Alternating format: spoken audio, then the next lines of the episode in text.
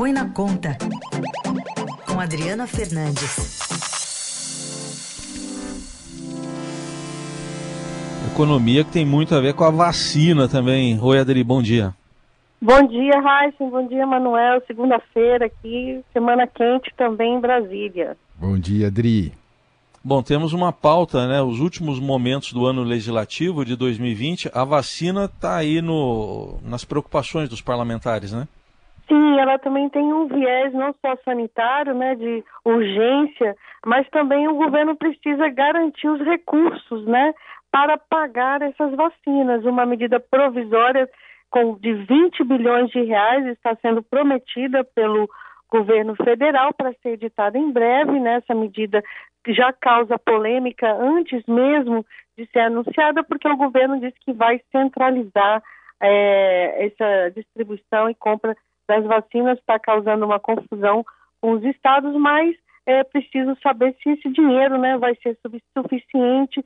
É, o governo corre contra o tempo porque quer que esse custo né, é, é ocorra ainda é, sobre a PEC da, PEC da guerra, né, que a gente está é, durante a calamidade. Foi uma emenda constitucional aprovada para a pandemia e que permite a suspensão né, dos gastos, da, das regras fiscais para o governo gastar mais essa, essa PEC entre em vigor até no, em, entre é, em vigor, ela termina né, no dia 31 de dezembro e se for editada agora esse, esse dinheiro, a liberação desse dinheiro, ele fica fora do teto de gasto, que é aquela regra que impede o cumprimento que, impede o crescimento das despesas acima da inflação. Então tem essa corrida, né?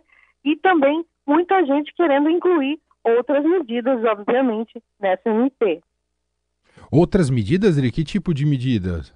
Sim, olha, o ministro da, da Economia, o próprio Paulo Guedes, ele deu um, uma dica, né, no, em seminário uh, no final da, na, da noite, né, no início da noite da sexta-feira passada, em que ele antecipou que o governo tem sim instrumentos para atenuar o fim do auxílio emergencial em 2001, 2021 dentro do teto. O que ele falou, Raíssa? Ele falou que o governo pode antecipar benefícios, é, diferir a arrecadação. Diferir a arrecadação é um termo técnico que é usado para suspender o pagamento de tributos. Isso dá alívio, né, para as empresas. Uma, uma das propostas que, pode, que deve estar em discussão é o adiamento do pagamento desses tributos, inclusive do Simples Nacional, e também a antecipação de benefícios como o 13 terceiro de aposentados e pensionistas. Isso ajuda né, a colocar recursos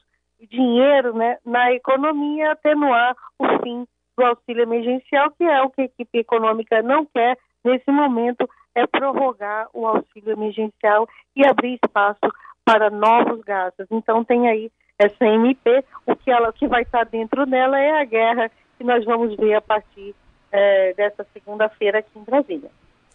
Adri, esse, como você destacou, essa PEC aí é do orçamento de guerra, chamado de orçamento de guerra contra a Covid. O problema é que a guerra não acabou, né? O ano sim, está acabando, mas a guerra ainda não. Alguma chance disso ser prorrogado ou ter uma nova medida? O Heisen, a pressão é enorme, a gente está vendo essa pressão nos últimos, pelo menos nos últimos quatro meses, e o governo, a equipe econômica, dizendo que não vai prorrogar, né, que não vai prorrogar a calamidade, porque essa emenda constitucional ela foi possível porque o Congresso Nacional aprovou um decreto de calamidade até o dia 31 de dezembro. O governo quer barrar essa prorrogação da calamidade e em seguida também da PEC, mas a pressão é grande. É isso que nós vamos acompanhar aqui é, de Brasília nas, nos últimos dias do ano, né? Mesmo que mesmo que termine o ano, vire a, é, dia 1 de janeiro sem o auxílio, com certeza, Raíssen e Emanuel, essa pressão vai continuar porque a Covid uh, está aí mostrando a sua cara com mais força, né? Um avanço muito rápido da doença e a gente é, vai ver esse, esse tema, né, recorrente também nos primeiros dias de janeiro, se o governo não entregar é, novas medidas. É isso que é importante essa sinalização do ministro Paulo Guedes de que novas medidas estão a caminho. Ou seja, com essa pauta congestionada, Adri, o, o orçamento não deve ser votado esse ano. Vai dar tempo, Adriana? Vai dar tempo não. O orçamento com certeza ficou para 2021, né? Isso já está certo. O que o governo eh, e as lideranças vão tentar votar é a Lei de Diretrizes Orçamentárias, a LDO de 2021. Essa lei, ela diz o, como, é que o, como é que vai funcionar o orçamento. Ela precisa ser aprovada antes do orçamento e se a gente entrar em 2021 sem a LDO, o governo ficará sem condições de pagar as despesas e é, pode acontecer o que a gente chama aqui em Brasília de shutdown, paralisação da, da, da máquina administrativa por falta de condições de liberar os recursos. Isso que os, os parlamentares vão evitar, tentando votar essa LDO no dia 16. Está marcada a votação no Congresso Nacional para a votação da LDO. É, ela, a perspectiva era de que ela ocorra. Vamos ver que jabutis, né, que a gente conversou aqui na sexta-feira, poderão ser incluídos nessa, nessa LDO. Já tem muita coisa aí sendo negociada. Lembro aqui que estamos em uma briga feroz pela eleição dos presidentes do Senado e dos presidentes da Câmara.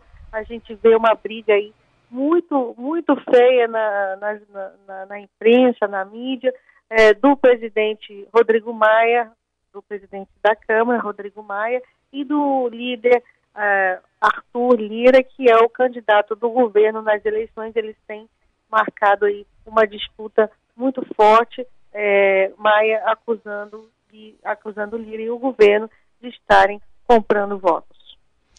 Muito bem, essa eleição lá em fevereiro, né, mas com já desdobramentos já acontecendo desde já na em Brasília. Lembra, essa semana é a última, né? Porque depois a outra semana já é o Natal, depois já vem o Ano Novo, por isso que a Adriana falou aí, dia 16 de dezembro, quarta-feira aí, previsão de votações importantes.